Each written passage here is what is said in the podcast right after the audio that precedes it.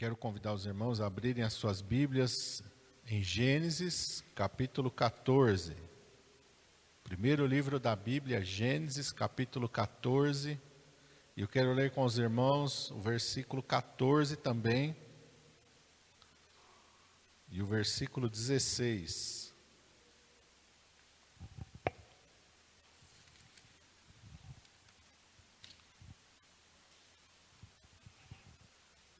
Gênesis 14, capítulo 14, versículo 14.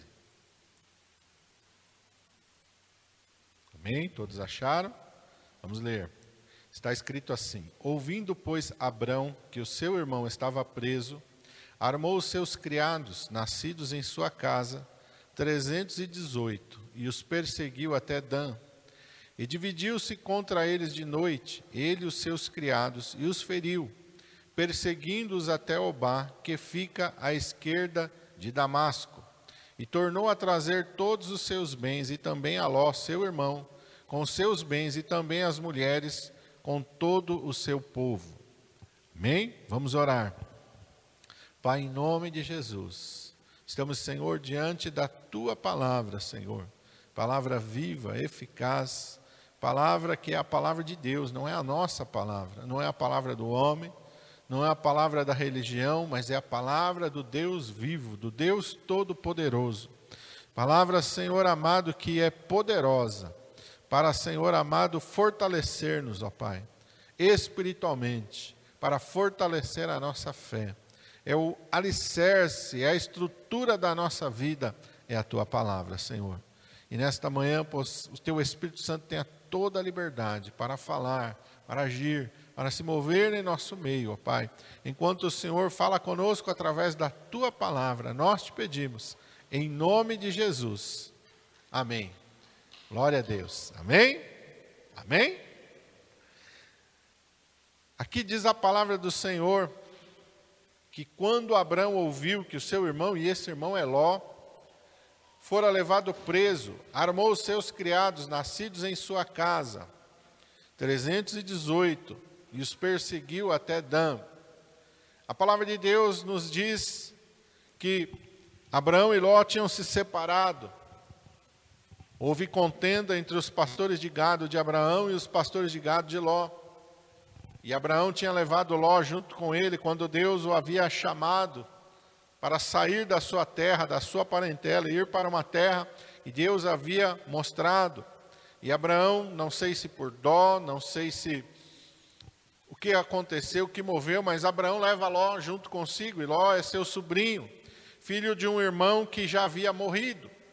E Abraão leva Ló e a sua família junto com ele, e durante o tempo em que eles estão peregrinando junto, Deus abençoa muito Abraão e por consequência Ló é abençoado também, porque está junto de Abraão. E os dois crescem muito, e começam a ter muitos rebanhos, muitos animais, até o ponto em que ali é um lugar de deserto, em que há pouca pastagem, em que há pouco local de água. Começa a haver contenda por causa da pastagem, por causa da água. E Abraão chama seu sobrinho e diz: Olha, não é bom, não precisa ter briga. Vamos nos apartar um do outro. Se você escolher a esquerda, eu vou para a direita. Se você for para o norte, eu vou para o sul. Escolhe um lugar e nós vamos nos separar. A palavra de Deus diz que Ló olhou para a campina do Jordão e era toda bem verde, bem bonita, como parecia o jardim do Éden.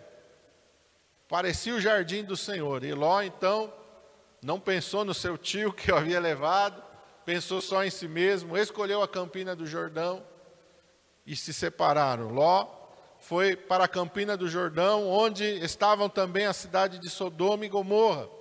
E a palavra de Deus diz que Ló foi chegando às suas tendas até próximo da cidade e por fim Ló acaba indo morar em Sodoma.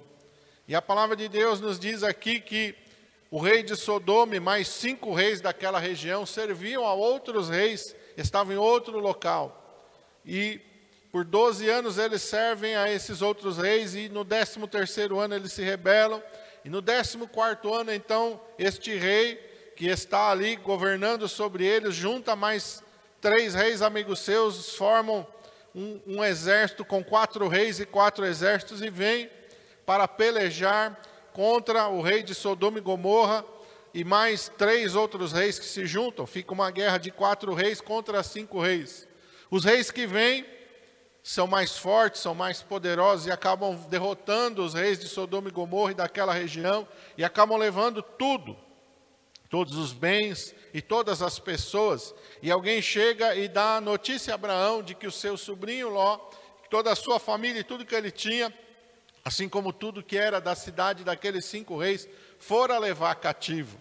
E aqui o versículo que nós lemos é que, ouvindo Abraão que o seu irmão estava preso, armou os seus criados, nascidos em sua casa, 318, e os perseguiu até Dan. E ali eu estava lendo, eu estava meditando, e nesta semana, ali também, quando eu estava na casa do irmão Ricardo e da irmã Luciana, o Senhor deu uma palavra sobre os valentes de Davi. E nesta manhã, novamente, o Senhor me levou a essa passagem para falar sobre disposição, sobre valentia, sobre, irmãos, nós muitas vezes não ficarmos passivos diante das coisas que acontecem na nossa vida. Abraão não tem um exército, Abraão não é um rei. Mas quando Abraão ouve a situação que está o seu irmão, Abraão, o que, que ele faz? Ele toma uma atitude. E muitas vezes isso falta em nós. Quando se levanta alguma adversidade, ou contra nós, ou contra alguém que nós conhecemos, muitas vezes nós ficamos passivos olhando para o que, que vai acontecer. E nós não temos que ficar olhando para o que, que vai acontecer. Nós temos que tomar atitude. Nós temos que nos levantar contra o mal.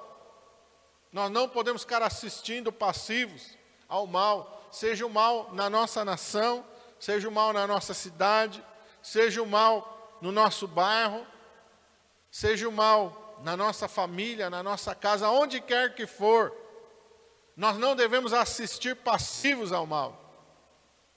Abraão podia dizer: Olha, não tenho nada a ver com isso, né? Se separou de mim, quem mandou ele morar em Sodoma e Gomorra? Não sou um rei, não tenho um exército, o que, que eu posso fazer para ajudar? Até queria ajudar, mas não posso, não tenho condições. Muitas vezes a gente pensa assim. A gente olha para a situação e a gente olha para o problema e a gente diz, até queria fazer alguma coisa, mas eu não posso. Quem é que diz que a gente não pode? Quando a palavra de Deus diz, tudo posso, o quê? Naquele que me fortalece. Tudo posso naquele que me fortalece. E porque a gente muitas vezes faz aquilo que Jesus repreendeu nos fariseus, Jesus falou: errais por não conhecer as Escrituras, nem o poder de Deus. Jesus falou isso para os fariseus, aqueles que estudavam a palavra de Deus, aqueles que tinham a palavra de Deus na ponta da língua. Mas uma coisa é você ter um conhecimento teórico, outra coisa é você viver a palavra de Deus. Deus não quer que a gente tenha um conhecimento teórico da Sua palavra, Deus quer que a gente tenha um conhecimento de prática, de vida, de experiência. É para isso que o Senhor nos chamou. E eu marquei aqui dois versículos na palavra de Deus. Um está no Salmo 50, no versículo 15, onde o Senhor fala: Invoca-me no dia da angústia, eu te livrarei e tu me glorificarás. Quando Abraão ouviu essa notícia acerca de Ló, com certeza ele se angustiou, ele amava Ló. Se ele não amasse Ló, ele não tinha nem levado Ló junto com ele.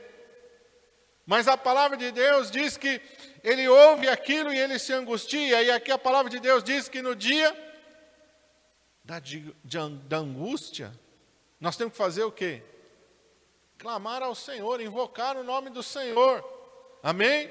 Jeremias 33, 3 está escrito assim: clama a mim e eu te responderei, responder-te-ei anunciar coisas, anunciar-te-ei coisas grandes e firmes que tu não sabes. Então Abraão, quando ele ouve aquilo, o que que Abraão faz? Ele toma uma atitude.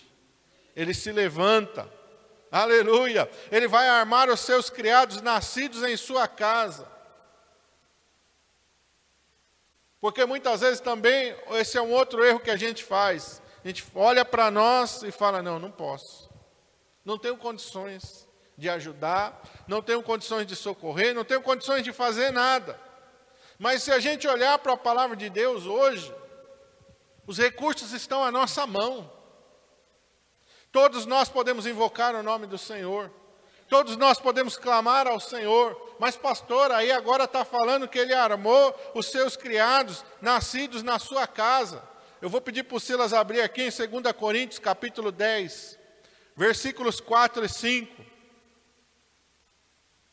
para ver se nós hoje temos armas ou não à nossa disposição. Pastor, não tem espada, não tem lança, não tem revólver. Eu também não tenho espada, lança, nem revólver, nem gosto de, de arma de fogo. Não gosto. Já fui aficionado por arma de fogo, mas hoje eu não gosto de arma de fogo. Quero nem saber de arma de fogo. E olha que uma vez, quando eu morava no Rio Grande do Sul, morava na chácara, tinha um amigo meu, policial, ele falava: Você não pode morar na chácara sem uma arma. Ele perguntou para mim: Você tem uma arma? Eu falei: Não, não tem. Ele falou: Meu, se alguém vier durante a noite aí na sua casa, o que, que você vai fazer? Eu falei: Eu vou orar. Ele, não, pastor, pelo amor de Deus, eu vou te dar uma arma, você atira para o alto, você não precisa matar ninguém, não faz mal para ninguém, mas atira pelo menos para o alto, para assustar a pessoa. Só no escuro não vai saber se está atirando nela ou não. Falei, não, não quero não. Obrigado. E nunca quis arma de fogo. Mas olha o que a palavra de Deus diz.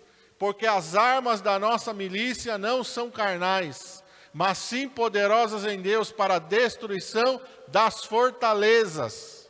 As nossas armas não, não é, não é revólver, não é espingarda, não é nada de facão, você não precisa ter nada disso. As nossas armas são espirituais, amém? E elas são poderosas em Deus. As nossas armas são poderosas em Deus, porque Efésios 6,12, Silas, abre lá, por favor. Porque hoje a nossa luta é diferente. Abraão, naquele, naquele tempo, ele tinha um inimigo físico. Ele, esse inimigo físico tinha uma cidade, tinha um local que Abraão foi perseguindo ele até lá, sabia de onde ele tinha vindo, sabia onde ia encontrar ele hoje, aquele, aquele homem naquele tempo, mas hoje Diz aqui o apóstolo Paulo, a palavra de Deus, porque a nossa luta não temos que lutar contra carne e sangue, mas sim contra principados, contra potestades, contra os príncipes das trevas deste século, contra as hostes espirituais da maldade nos lugares celestiais. Hoje eu não preciso ter raiva de ninguém, eu não preciso ter ódio de ninguém, eu não preciso olhar ninguém, nenhum outro ser humano como meu inimigo porque eu sei que por trás daquela ação existe uma ação maligna, espiritual. Então hoje eu vou entender que os, a minha luta, o meu inimigo hoje, é Satanás, são seus demônios, são seus principados. E eu vou lutar com armas não naturais. Não dá para você dar um tiro no diabo, não dá para você dar um tiro no demônio. Hoje você luta de que maneira? Você luta com armas espirituais, você luta na oração você luta na autoridade. O Senhor, lá em Lucas 10, nos diz que Ele nos deu poder e autoridade para pisarmos serpentes, escorpiões e toda a força do inferno, e nada absolutamente nos fará dano. A palavra de Deus vai nos dizer, meus irmãos, que a espada do Espírito é a palavra de Deus. Então, quando o inimigo vier, você pode se armar. Abraão armou os seus criados nascidos na sua casa. Arme-se pela palavra de Deus vai buscar na palavra de Deus uma arma, vai buscar na palavra de Deus algo com que você possa enfrentar o diabo. O diabo está se levantando com você de que maneira? É na saúde, é na família, é na vida financeira, onde que Satanás tem levantado? Aonde que Satanás tem ah, feito o seu ataque? Procure identificar aonde é o ataque, porque na palavra de Deus você vai ter uma espada bem afiada para derrotar Satanás. Pastor, mas como que é isso? É, é na palavra de Deus. Se for na saúde, vai lá buscar a palavra de Deus. Diz em Isaías 53: Ele levou sobre si as nossas dores e as nossas enfermidades. Ele levou sobre si, pelas suas pisaduras fomos sarados. Isso é uma arma, isso é uma espada bem afiada que você vai usar contra a doença, contra a enfermidade, contra o mal. Quando Jesus estava realizando o seu ministério aqui na terra, ele se deparou com dois tipos de enfermidade: a enfermidade física natural e a enfermidade de origem espiritual. Pastor, existe enfermidade de origem espiritual? Existe. Quando Jesus vai ali conversar com o pai daquele menino lunático, o que que aquele pai fala para Jesus? Meu filho está atormentado, um espírito pega ele, muitas vezes joga ele no fogo, joga ele na água, tentando matar ele. O próprio pai já tinha entendido que era um demônio, que estava agindo na vida daquele menino. Não vou dizer que são todas as enfermidades, não, mas existem enfermidades que são de origem demoníaca, origem maligna. Jesus expulsou o demônio, aquele menino ficou são. A outra é a mulher encurvada. A palavra de Deus diz, o Senhor Jesus diz que 18 anos Satanás tinha aquela mulher presa. Quando Jesus expulsou o demônio, a mulher se endireitou, ficou boa. Não tinha problema nenhum na coluna, era um espírito maligno que punha ela naquela condição. Então a palavra de Deus vai nos mostrar que existem enfermidades de origem maligna e existem enfermidades naturais. Então eu vou orar. Eu vou orar. A palavra de Deus diz: aquele que é de Deus, Deus o guarda, e o maligno não lhe toca. Somos cobertos, Satanás não pode, não pode vir seta de enfermidade maligna sobre a tua vida. Usa a espada do Espírito, que é a palavra de Deus, e as enfermidades naturais o Senhor levou, e Ele nos deu poder sobre as enfermidades de origem espiritual para repreender os demônios, para repreender os principados e as potestades. Se arme pela palavra de Deus. Se algum levante na tua casa, você ora, Senhor. A palavra de Deus diz: se é o marido, o marido crente santifica a mulher, se a mulher é crente, a mulher santifica o marido. Os seus filhos são herança do Senhor, o fruto do ventre, o seu galardão.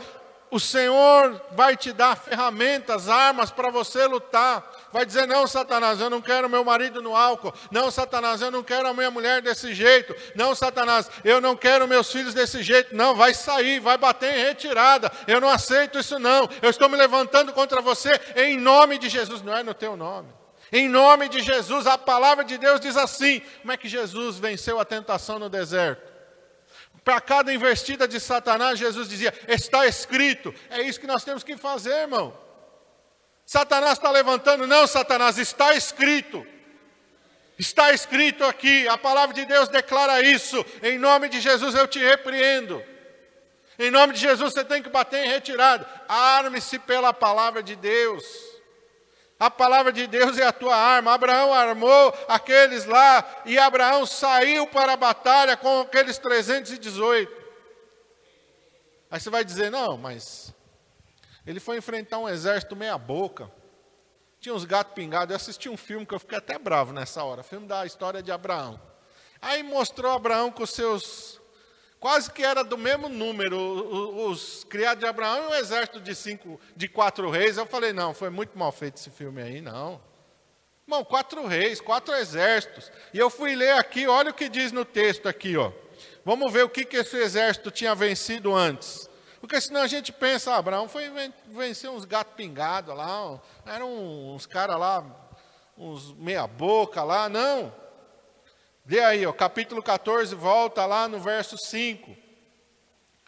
No 14 ano veio Kedor Laomer e os reis que estavam com ele, feriram os refaíns em Astarote e Carnaim, os Uzins em Ans e os Emins em Savé Kiriataim. Quem são os refaíns? Quem são os Uzins? Quem são os Emins? Eu fui lá pesquisar na Bíblia, dicionário bíblico, diz que era um povo grande, forte, poderoso, filhos dos gigantes. Esse povo que eles venceram aqui, três povos, povos filhos dos gigantes, um povo grande, um povo forte, um povo poderoso, um povo de gigantes. Depois a gente vai ver Davi enfrentando Golias, Davi enfrentando ali gigantes e, e, e Davi não mata só Golias, o exército de Davi ainda vai matar mais dois outros gigantes que estão no meio dos filisteus que eram descendentes, era o que sobrou desses povos aqui. Então eles vêm em fé. Aqui não era um ou outro gigante, não, era o povo todo, era composto de gente forte, gente gigante. Eles derrotaram esses três povos, que mais? Verso 6: Derrotaram os oreus no Monte Seir até a campina de Parã, que está junto ao deserto. Depois tornaram e vieram a Emispat, que é Cádiz, e feriram toda a terra dos Amalequitas, e também os amorreus que habitavam em Azazon Tamar. E depois eles vão ferir os cinco reis, que é o rei de Sodoma, o rei de Gomorra, o rei de Adimá, o rei de Zeboim e o rei de Bela. Era um exército preparado, era um exército forte, era um exército de valentes, era um exército grande em número. Mas Abraão pegou os seus 318 e mais alguns confederados, Aner e Escol, que também tinham alguns homens. Não diz o número de homens que tinham Aner e Escol, mas não era uma multidão. Porque não eram reis. Aner e Escol não eram reis, eram confederados de Abraão, eram amigos. Talvez tivesse cada um, vamos, vamos ser generosos e dar 318 para cada um deles. Não dava mil homens. Esses reis não vieram com mil homens.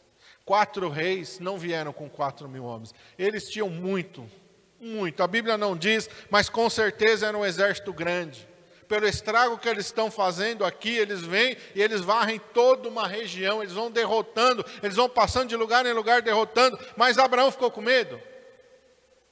Ai meu Deus, eu não posso ir contra eles. Senhor, só tenho 318. Ah, não, senhor, a área escola também só tem mais 300 cada um. Nós não temos nem mil homens, nós não podemos fazer nada.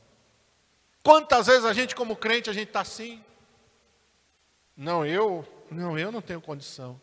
Não, eu não posso. Não, ih, não vou nem me meter nessa batalha nem nessa guerra. Não, vou pedir oração para fulano. Não, irmão, a primeira atitude tem que ser não. Você pode pedir ajuda de oração, sim, e deve fazer isso. Mas você tem que ter a atitude, você não pode ter medo. Amém? A palavra de Deus vai dizer em Provérbios, eu não, não anotei aqui não, mas sexta-feira o Senhor deu essa palavra. E eu falei lá na casa do irmão Ricardo e da irmã Luciana. Provérbios, deixa eu ver aqui.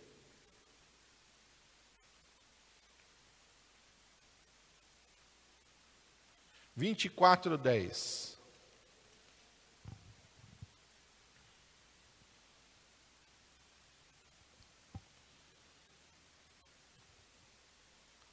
Olha o que diz aí. Provérbios 24, 10. Tem aqui na frente, o Silas colocou. Se te mostrares fraco no dia da angústia, é que a tua força é pequena. E aí, lá em Joel capítulo 3, versículo 10, Silas vai pôr aí. Deus vai dar uma palavra. Forjai espada de vossas enxadas e lanças das vossas foices. Digo fraco, eu sou forte. Eu não tenho como enfrentar o inimigo, eu só tenho uma enxada. Eu não tenho uma arma. Então pega a tua enxada e transforma numa espada. Eu só tenho uma foice, então pega a tua foice e transforma numa lança. Ah, mas eu sou fraco. Digo fraco, eu sou forte. Porque não é na tua força, irmão, é no poder de Deus que a gente vai enfrentar. Porque se for para contar na nossa força, nós estamos sem chance mas é o poder de Deus que vem sobre nós, mas é o Senhor que nos capacita. Davi vai dizer isso em vários salmos: o Senhor é aquele que me cinge de força, o Senhor é aquele que adestra as minhas mãos para o combate, o Senhor é que me dá vitória. É o Senhor, irmão, é o Senhor, mas o Senhor quer que você se levante, mas o Senhor quer que você tome uma atitude, mas o Senhor quer que você tenha fé. Porque Abraão não está agindo, meu irmão, se ele não tiver fé. Se ele não tivesse fé, ele não faria nada. Ele ia fazer o que muitas vezes a gente faz: fica chorando e se lamentando. Coitado de Ló, coitado de Ló, coitado de Ló, tadinho de Ló. Ai, se eu pudesse ajudar Ló. Ai, se eu pudesse fazer alguma coisa por Ló. Mas se a gente só ficar falando isso, nada vai acontecer, irmão. Nada acontece. Coitadinho do Ló. Ah, Jesus, tem misericórdia do Ló. Coitadinho do Ló, irmão. Senhor, em nome de Jesus, arranca Ló das mãos do diabo, Senhor, aleluia. Senhor, arranca o vício da vida do Ló, arranca o vício do crack, arranca o vício da maconha, arranca o vício do álcool. Senhor, repreende esse demônio. Em nome de Jesus, eu me levanto esse contra esse demônio e está aprisionando Ló no álcool, no cigarro, na cachaça. Digo, diabo, vai ter que soltar ele. Em nome de Jesus. A gente tem que partir para a batalha, irmão. A gente tem que se levantar em nome do Senhor Jesus Cristo. É isso que a gente tem que fazer. Abraão armou os seus criados e Abraão começa a perseguir o inimigo. Irmão, parece uma piada. Não parece? Com aquele 318 mil, um grupinho pequenininho perseguindo o exército. Ah, pastor, isso não vai dar certo, não. Ah, não. Não, ih. Vamos ver o que a palavra de Deus diz? Nós lemos aqui já no começo. Versículo 14, no finalzinho, diz que ele os perseguiu até Dan. Versículo 15: dividiu-se contra eles de noite, ele e os seus criados, e os feriu, perseguindo-os até Obá, que fica à esquerda de Damasco. Você sabe quantos quilômetros dá mais ou menos de Jerusalém a Damasco? Se for em linha reta, dá mais de 200 quilômetros. Abraão não estava em Jerusalém, mas ele estava naquelas imediações. Abraão se esforçou? Porque você caminhar a pé, viajar a pé, é fácil? Vamos dizer que ele tinha camelo, mas sabe que ele tinha camelo para todo mundo? Mas vamos dizer que ele tinha camelo. Mas é igual viajar de carro? Não, mas ele viajou, ele foi, ele perseguiu. E quando ele chegou lá, ele se dividiu e ele os feriu, e ele foi perseguindo os inimigos até acabar com os inimigos, até recuperar, diz aqui, meus irmãos, versículo 16: ele tornou a trazer todos os seus bens, e também a Ló, seu irmão, com todos os seus bens, e também as mulheres, com todo o seu povo, ele não deixou ficar nada. Enquanto tinha alguma coisa ainda para recuperar, ele continuou lutando. Ele só parou de lutar quando ele recuperou tudo. É isso, meus irmãos, que muitas vezes falta em nós. A gente fica assistindo o diabo pintar e bordar muitas vezes. A gente fica assistindo o inimigo fazer o que ele quer fazer e a gente fica como espectador, assistindo, muitas vezes pensando e dizendo: Ah, meu Deus, se eu podia fazer alguma coisa, irmão. Se a gente ficar dizendo, Senhor, se o senhor, se senhor podia fazer alguma coisa, não vai mudar a nossa situação. Pastor, como é que é que o senhor fala isso? Eu falo isso sim. Porque o pai do jovem lunático, quando ele chega diante de Jesus, o que, que ele fala? Se o Senhor pode fazer alguma coisa, tem compaixão de nós e ajuda-nos. O que, que Jesus disse para ele? Se tu podes crer, tudo é possível ao que crê. Jesus está falando: o problema não é se eu posso fazer alguma coisa, o problema é se você pode crer, porque eu não vou fazer nada se você não crer. E muitas vezes a gente está dizendo para Deus, Senhor, se o Senhor puder, e Deus está dizendo, meu filho, é se você crer. Se você não crê, eu não vou fazer nada. Enquanto você não crê, eu não vou fazer nada. Porque a Bíblia diz lá em Hebreus capítulo 11 que sem fé é impossível agradar a Deus. Impossível agradar a Deus. Se você não acredita, Deus não vai fazer nada. Deus não faz nada, Deus, nem no céu a gente entra sem fé. Nós somos salvos pela graça por meio da fé. Quem crer e for batizado será salvo, quem não crer já está condenado. É o que a palavra de Deus declara: quem não crê está condenado. Está condenado ao inferno, está condenado à morte, está condenado à perdição. Quem não crê já está condenado, quem não crê está condenado à derrota. Quem não crê, porque é somente através da fé, e a fé não é um, um, sentimento mágico, a fé ela tem um alicerce, e esse alicerce é a palavra de Deus. Fundamento da fé é a palavra de Deus, a fé vem por ouvir, e ouvir o quê? Ouvir o que o guru diz, ou ler o que o horóscopo diz. A fé vem daí, a fé vem do sentimento. Amanheci hoje, ah, estou me sentindo bem, vai dar tudo certo, vai dar. Assim que vem a fé. Não, isso não é fé, isso é pensamento positivo, isso não tem nada a ver com Deus. A fé vem quando eu olho para a palavra de Deus. Digo fraco, eu sou forte. Eu estou me sentindo fraco. Eu estou me sentindo quebrado. Eu estou sentindo que eu não consigo hoje nem levantar da cama. Não, em nome de Jesus, vou levantar dessa cama aqui. Em nome de Jesus, vou me colocar de pé aqui. Em nome de Jesus. Hoje eu vou. Não, não estou com vontade de fazer nada, não, mas eu vou fazer. Em nome de Jesus, eu vou fazer sim. Em nome de Jesus, eu não aceito essa situação, não. Eu sou forte. O Senhor me dá força. O Senhor me fortalece. O Senhor me capacita. É assim, irmão. A gente tem que tomar atitudes na nossa vida. Eu quero encerrar aqui com Provérbios 21, 31. Vamos lá, Provérbios. Vamos voltar lá, Provérbios 21.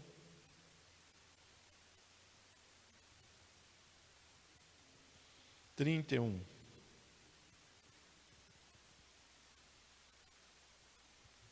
Olha o que diz a palavra do Senhor.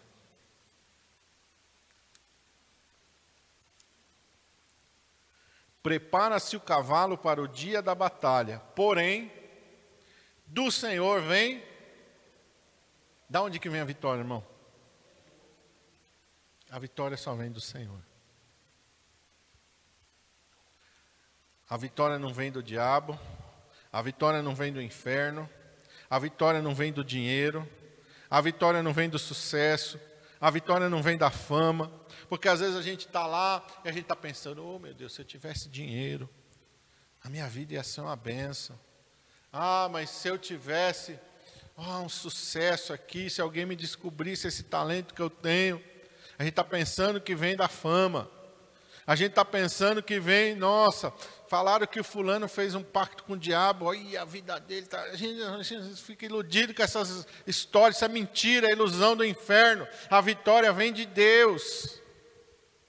E a pessoa do mundo, pastor, a pessoa do mundo, o diabo dá com uma mão e tira com dez. Às vezes a pessoa que você está vendo aí, que está aparecendo na mídia aí, tão, com a vida tão bela, não tem paz, não tem alegria. Às vezes está fundado na droga, no álcool, na prostituição. A vida em casa é um inferno, é uma desgraça total. Quantas pessoas têm dinheiro, tem dinheiro, tem muito dinheiro, não é pouco, não, muito dinheiro, mas a vida é um inferno. É um inferno, a vida é um inferno. Ele não tem paz na casa dele, por isso que vive andando para lá e para cá, porque não tem paz. Chega num lugar não tem paz, vai para outro lugar não tem paz, vai para um lugar paradisíaco lá, não tem paz, não tem alegria, não tem paz em lugar nenhum. Aí fica pulando para lá e para cá para ver se encontra uma paz, uma paz que o Senhor Jesus te deu de graça. A paz que você tem, eu garanto para você, a paz que você tem de graça. Se você pudesse chegar no homem mais rico que não tem Jesus, o homem mais rico do Brasil que não tem Jesus, e, e Deus permitisse que ele sentisse um minuto da paz que o Senhor Jesus te dá de graça, ele ia dizer para você: Eu te dou tudo que eu tenho para ter isso que você tem eu te dou tudo, eu compro isso de você, pode me dar o preço, pode me pôr o preço que você quiser, é um milhão, eu te dou agora, eu faço pix agora para a tua conta, você tem isso para me vender, você tem isso para me dar, eu pago agora por isso, porque eles não têm, não têm paz, não têm alegria, não têm um minuto. A Bíblia diz para o ímpio, Deus diz, não há paz, eles não têm um minuto de paz, não têm um minuto de alegria, é tudo ilusão na vida deles.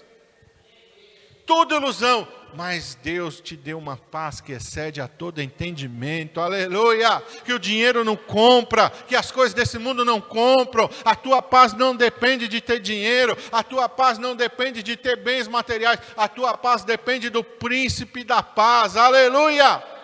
E de graça Ele te dá paz, de graça Ele te faz sentir, aleluia, a paz do céu invadir o teu coração, o Espírito Santo encher você, meu irmão amado. Isso não tem dinheiro no mundo nenhum que compra, aquilo que Deus te dá de graça.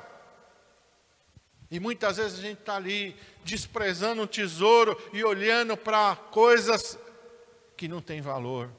Como Deus disse para Israel: Eu dei para Israel um manancial de águas vivas, e o que o meu povo fez? Desprezou o manancial de águas vivas e começou a cavar cisternas, cisternas rotas, cisternas que não retêm água, cisternas que dão água barrenta, que dão água suja, e desprezaram o manancial de águas vivas. E quantos crentes estão desprezando o manancial de águas vivas? Por causa de cisterna rota, andando atrás de dinheiro, de sucesso, de fama. Dinheiro não dá felicidade. Jesus disse que adianta o homem ganhar o mundo inteiro se perder a sua alma. Não adianta, irmão, ganhar dinheiro, não adianta ter sucesso se não tiver a paz que excede a todo entendimento. Se não tiver Jesus Cristo dentro do teu coração. Aleluia! Mas Abraão tinha, aleluia. E o que Abraão tinha, exército nenhum do mundo dá, aleluia. O que Abraão, Abraão não tem um título de rei, aleluia. Mas Deus fez dele uma autoridade maior do que qualquer rei. Abraão não tem um exército, mas ele não precisa de um exército, aleluia. Porque ele tem do lado dele, o Senhor dos exércitos está do lado dele, aleluia. É isso que você tem, meu irmão. O que que Deus falou para Gideão?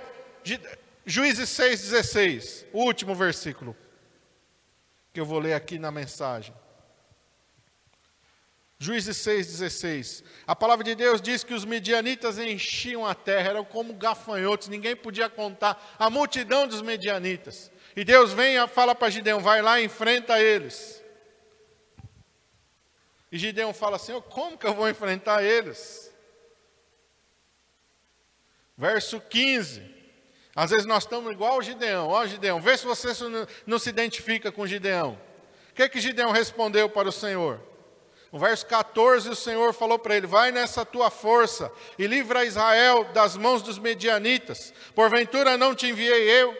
E o que, que Gideão respondeu? Ai, Senhor meu, com que livrarei a Israel?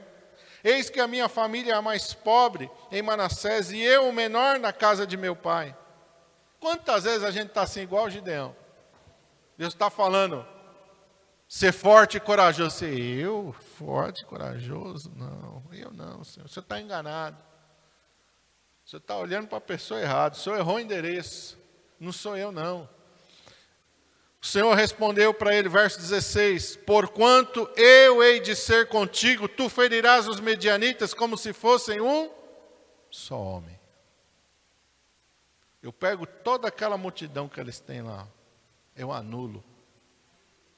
É um só, e eu ponho ele por terra diante da tua presença. O Senhor é que dá a vitória. Gideão tinha quanto? Coincidência é um número bem parecido com o de Abraão, 300. Abraão sai com 318 da sua casa. Gideão vai com 300. Quando ele ajunta mais de 20 mil, Deus fala: não, é muito povo, Gideão. Se esse povo for para a peleja, Israel vai bater no peito e vai dizer: a vitória é nossa. Manda os covardes embora. Mandou os covardes embora, mais de 20 mil foram embora. Ficou com. Ele tinha 32 mil, se eu não me engano, no começo. 22 mil foi embora. Os covardes foram embora. Foi 22 mil. Você vê que a maioria do povo é covarde mesmo. A maioria não quer enfrentar problema, não quer enfrentar luta. Não, não, não, eu não, não vou orar assim, não. Nossa, o diabo vai ficar com raiva de mim, ele vai me perseguir. Tem gente que pensa assim. Não, vou expulsar demônio, não. Depois o diabo vai marcar eu, aí vai ficar me perseguindo.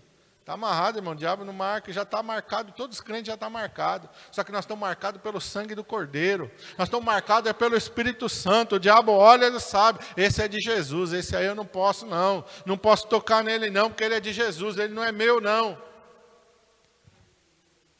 Irmãos, ficou lá Gideão com 10 mil. Deus falou: ainda é muito povo, Gideão. Leve esse povo para beber água.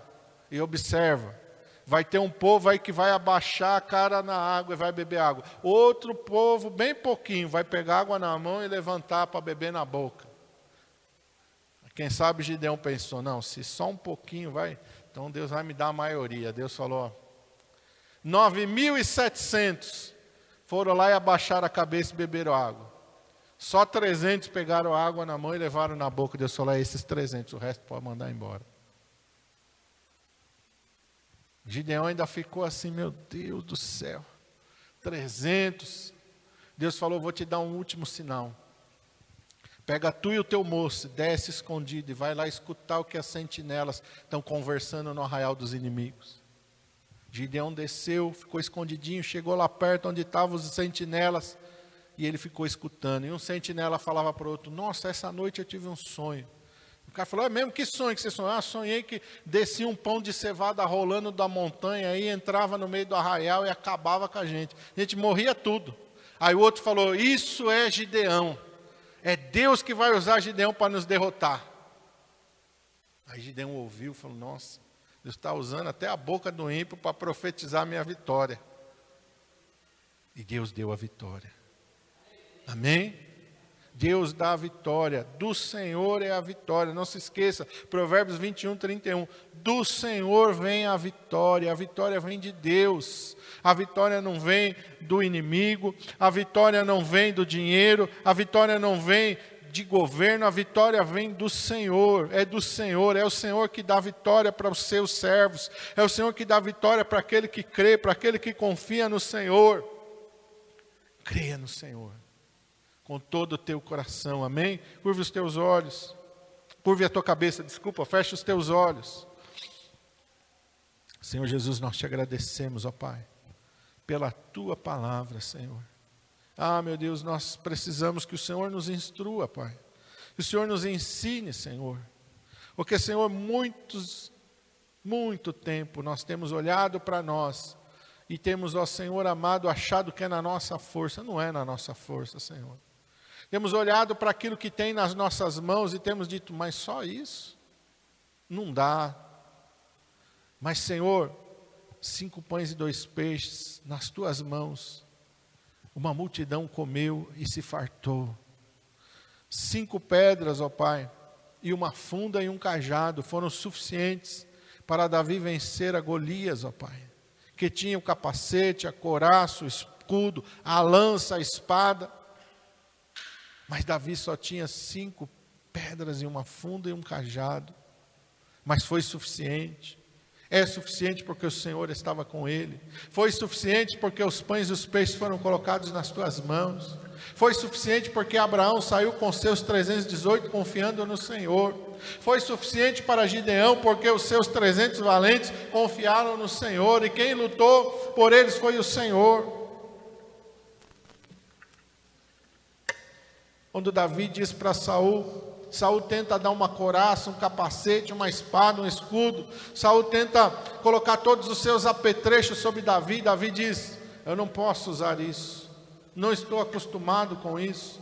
Levarei apenas aquilo que eu uso lá no campo: meu cajado e a minha funda. Meu irmão, é, é, o que você tem na sua mão. Abraão tinha 318 criados nascidos na sua casa o que você tem. Lembra do que o profeta Eliseu falou ali pelo Espírito Santo para aquela mulher viúva: o que tu tens na tua casa.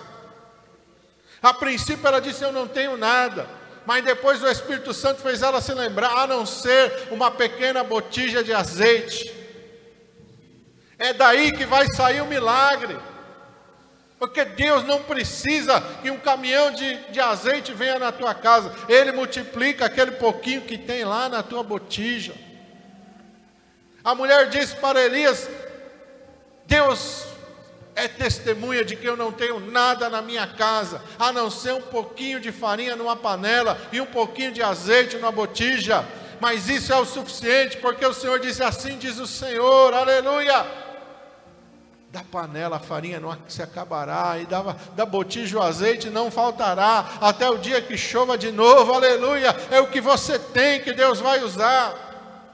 É quem você é que Deus vai usar. Não adianta ficar se escondendo como Gideão. Não, olha, sabe, a, a, a, tribo de Benjamim é a mais pobre em Israel. Olha, a casa do meu pai é a menor na tribo. E lá dentro da casa do meu pai sou eu menor. Deus está falando, não tem problema, eu sei, mas é você mesmo.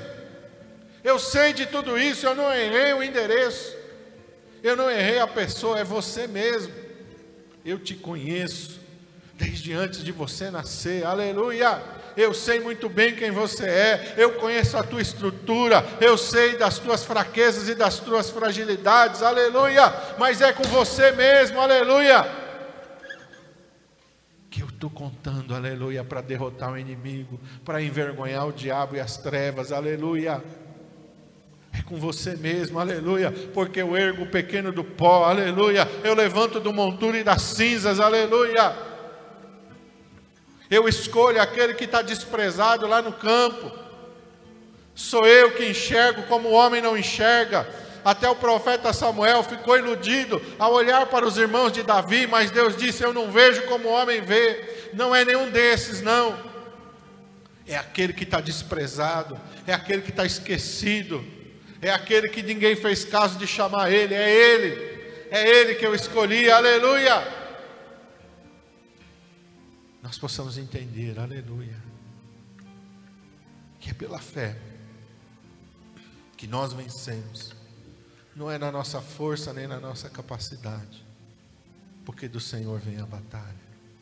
Nos ajuda, Senhor, a entender isso. Abre os nossos olhos, abre o nosso entendimento, abre o nosso coração, Senhor, para compreendermos aquilo que o Senhor tem falado aos nossos corações através da tua palavra e que se levantem muitos valentes, ó Senhor. Muitos como Abraão, muitos como Gideão, muitos como Davi, muitos, ó Senhor, que vão ouvir o levante das trevas e não vão se acovardar, não vão aceitar, vão dizer: Não, eu vou começar a orar e Deus vai mudar isso. Não, eu vou começar a orar, eu vou buscar o Senhor, eu vou buscar uma palavra do Senhor, porque eu não aceito essa situação. Muitos vão se levantar e que se levantem, Senhor. Toda a tua igreja nesta fé, nesta ousadia e nesta confiança é o que nós te pedimos em nome de Jesus. Amém.